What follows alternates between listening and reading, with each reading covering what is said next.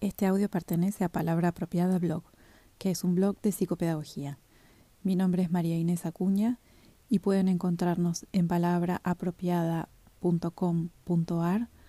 Ahí pueden dejar su mail y les notificamos de las nuevas publicaciones o escribir a palabraapropiada.gmail.com. Un tema central para quienes trabajamos en clínica psicopedagógica, si quieren también en algún tipo de otras terapias, em, tiene que ver con cómo armar el caso en forma integral. Me preguntan mucho o mandan estas cuestiones al blog con bastante frecuencia, sería la pregunta que se reitera más, y yo creo que ahí hay muchas aristas que, bueno, no vamos a tocar aquí, pero que tiene que ver con el, nivel de profundidad que podemos dar a las evaluaciones, eh, lo que observamos acerca de las posibilidades y dificultades de los pacientes. Eh, tiene que ver mucho también con qué nivel de apropiación tenemos como terapeutas de ciertos programas o ciertas herramientas de trabajo. Digamos, hay, hay muchas cuestiones, todas las cuestiones que tienen que ver con la atención clínica, pero hoy quería centrarme en algo un poco más abarcador porque, y si me disculpan, ya hace muchos años que trabajo y por ahí siento como más facilidad en determinar cuáles son las necesidades desde el plano cognitivo de mis pacientes. Creo que eso es lo que más nos enseñaron en la facultad o de lo que más podemos investigar y tenemos más recursos que si uno tiene cierta claridad en el momento de la evaluación o si el diagnóstico de mi paciente permite que yo pueda discriminar algunas cuestiones desde lo cognitivo, me va a ser bastante más simple conseguir o, idear o diseñar algún tipo de em, propuesta de tratamiento. ¿sí? Pensar recursos o actividades que sean razonables, diseño esta propuesta en base a lo que ya está evaluado. ¿sí? Digamos, desde el plano cognitivo me parece que estamos mucho más preparados para dar respuesta y se nos hace bastante simple. ¿sí? Si quieren, en otro momento lo hablamos y por ahí mm, esa es mi perspectiva desde la experiencia de haber atendido a muchos chicos y sus familias, pero creo que es lo más sencillo. ¿Sí? Si uno puede hacer una buena discriminación del perfil cognitivo, bueno, no sería tan difícil hacer una propuesta razonable para ese problema, para esa persona en esta situación de dificultad de aprendizaje. Ahora, eh, ¿cuál sería la dificultad ahí o cuál sería el desafío para mí como terapeuta? Yo creo que en este aspecto lo más difícil es decidir el ritmo y la complejidad que le vamos a imprimir a esta propuesta para que se puedan producir las modificaciones. ¿sí? Si yo estoy buscando algún tipo de cambio, bueno, no puedo ir ni más rápido que mi paciente ni más lento que lo que mi paciente podría ir respondiendo. ¿sí? Ese, sería como la regulación que yo le voy a, dar a, mi propuesta terapéutica desde el plano cognitivo. disculpen que lo repito tanto, pero es que es, eh, me estoy centrando en este eje de la tarea. Ahora, como el tratamiento es eh, sobre, digamos, es una propuesta a una persona que atraviesa distintas circunstancias, yo no me voy a quedar en lo cognitivo, necesito armar el caso y esto es lo que quería hablar con ustedes hoy, que es eh, poder dar una visión eh, más amplia y poder apropiarme de, del caso, de lo que le sucede a mi paciente en aspectos mucho más amplios y abarcadores que, y quisiera aclarar esto, tal vez no son em, objetivos de mi tratamiento, pero sí que los tengo que tener en cuenta. Es decir, si hay alguna cuestión familiar, vincular, familiar, yo tengo que entenderla y tengo que tener claridad sobre esto. No quiere decir que voy a intervenir en forma directa, tal vez no soy yo, es otro terapeuta o en otro momento, digamos, hay distintas variables, pero no, tal vez no es objetivo mío inmediato del tratamiento pero lo tengo que conocer porque esta persona con la que estoy trabajando, bueno, está atravesando un montón de circunstancias que por supuesto rebasan ampliamente lo cognitivo y vuelvo a decir, sería lo más fácil lo cognitivo en el contexto en que está pasando todo esto. Em, digo esto pensando en que a veces nosotros nos centramos en las anécdotas, ¿sí? como en fragmentos o pedacitos o relatos muy literales de, de nuestras sesiones, como si cada sesión fuera un fin o tuviera un fin en sí mismo. Y la verdad es que cuando pensamos la sesión en, en esta cosa tan inmediata, pareciera que lo principal o que el protagonista soy yo, porque yo estoy proponiendo tantas actividades para hoy, tantas propuestas para hoy, eh, y, en verdad esta sesión va a ser un, un momento de todo un proceso.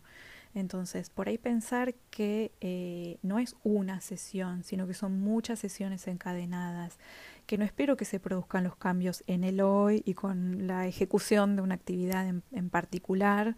No, los objetivos se van a ir cumpliendo gradualmente y a lo largo sostenido, sostenido y progresivamente en el tiempo. ¿sí? Entonces, ¿Qué es lo que creo? Que tenemos que pensar a nuestros pacientes, a cada uno de nuestros pacientes en su particularidad, en poder nombrar y conceptualizar qué es lo que le pasa a esta persona en particular, organizar y elaborar qué es lo que le pasa y tomar cierta distancia, es decir, no ser yo protagonista del proceso, sino que yo me voy a ubicar en un lugar de espectador, si quieren, de observador, por supuesto que implicada 100%, porque estoy trabajando, pero yo soy una invitada.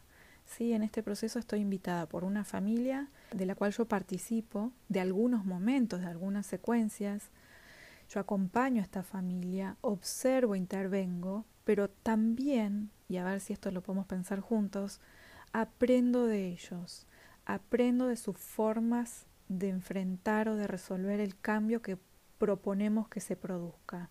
¿sí? Y si yo estoy observando y voy recopilando y analizando y percibiendo toda esa información de la familia, también voy a transformar mi forma de entenderlos. ¿sí? Voy a ir transformando mis propios saberes, tanto eh, de cómo ellos se vinculan con este proceso, sino también de mis saberes más técnicos. Entonces, este ida y vuelta va a tener más sentido, va a ser mucho más... Em, contextualizado o vinculado con lo que a ellos les pasa. Si quieren podemos pensarlo como una intervención mucho más significativa para ellos también. ¿sí? Creo que tenemos que escucharlos desde su lenguaje más propio, desde su forma de entender qué le pasa a su a su hijo, o digamos, qué les pasa, qué es lo que necesitan.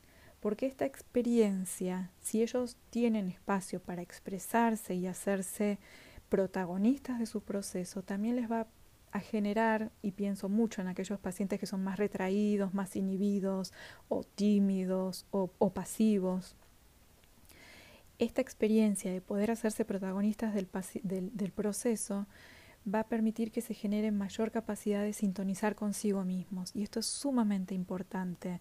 Todos los procesos que tienen que ver con la propia percepción, con la metacognición, con ser protagonistas y ser sujetos, bueno, no me quiero poner muy teórica en este momento, pero digamos que se puedan centrar en sí mismos y en sus procesos, yo creo que a largo plazo da mucha más garantía de que nuestro trabajo tiene, además de mejores resultados, más duración, ¿sí? Porque son herramientas que construye la persona sobre sus propias capacidades o desde sus propias capacidades y que va a permitir que en el momento en que nosotros no estemos acompañando, esos cambios sean estables y duraderos en el tiempo, ¿sí?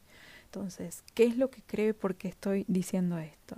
Cuando nosotros tenemos un caso con cierta complejidad o si quieren mínima complejidad y estamos abordando tanto lo cognitivo como otros aspectos, me refiero a lo vincular, social, ambiental, las pautas de crianza, digamos, cuestiones que, reitero, tal vez no estamos abordando en forma directa, pero estamos considerando como parte del caso, es mucho más fácil para nosotros no estar dictaminando, no estar dando órdenes o diciendo, como bajando, bajando línea y, e imponiéndonos nosotros desde nuestro registro, sino proponiendo cambios eh, que se vayan dando desde ellos mismos. ¿sí? Entonces, em, si podemos ayudarlos a aceptar, si podemos ayudarlos a que juntos estamos participando de un proceso que se va dando, si tal vez nosotros nos podemos ubicar en una posición que dé más estructura que indicaciones, ¿sí? Eh, si podemos estar favoreciendo que haya condiciones para que se produzcan los cambios y podemos ir propiciando que se ejercite y desarrolle autonomía en mi paciente y en la familia y si podemos ir eh, favoreciendo que la persona se sienta cada vez más, em, más segura de sí mismo, que puede mostrar que nosotros ofrecimos un ámbito cómodo y seguro para ejercitar aquello que sí le sale y lo que no le sale e ir este, ganando confianza, creo que ese sería un enorme y hermoso objetivo del tratamiento psicopedagógico. Creo que ahí estamos ganando muchísimo más nosotros como terapeutas porque estamos ofreciendo algo que respeta mucho quién es esta persona, ¿sí? Cuando digo esta persona, estoy hablando de personas con dificultades mínimas, eh, por ahí un problema que se produce en la escuela y con un aprendizaje académico y no mucho más, pero mucho más cuando estoy pensando en personas que tienen alguna condición particular, o que transcurre un momento difícil en su vida, digamos que podamos pensarlo desde distintos ámbitos eh, y que nosotros vamos a hacer este proceso de acompañamiento. Bueno, me va a encantar escuchar sus comentarios y en otro momento seguimos charlando. Un abrazo. Gracias.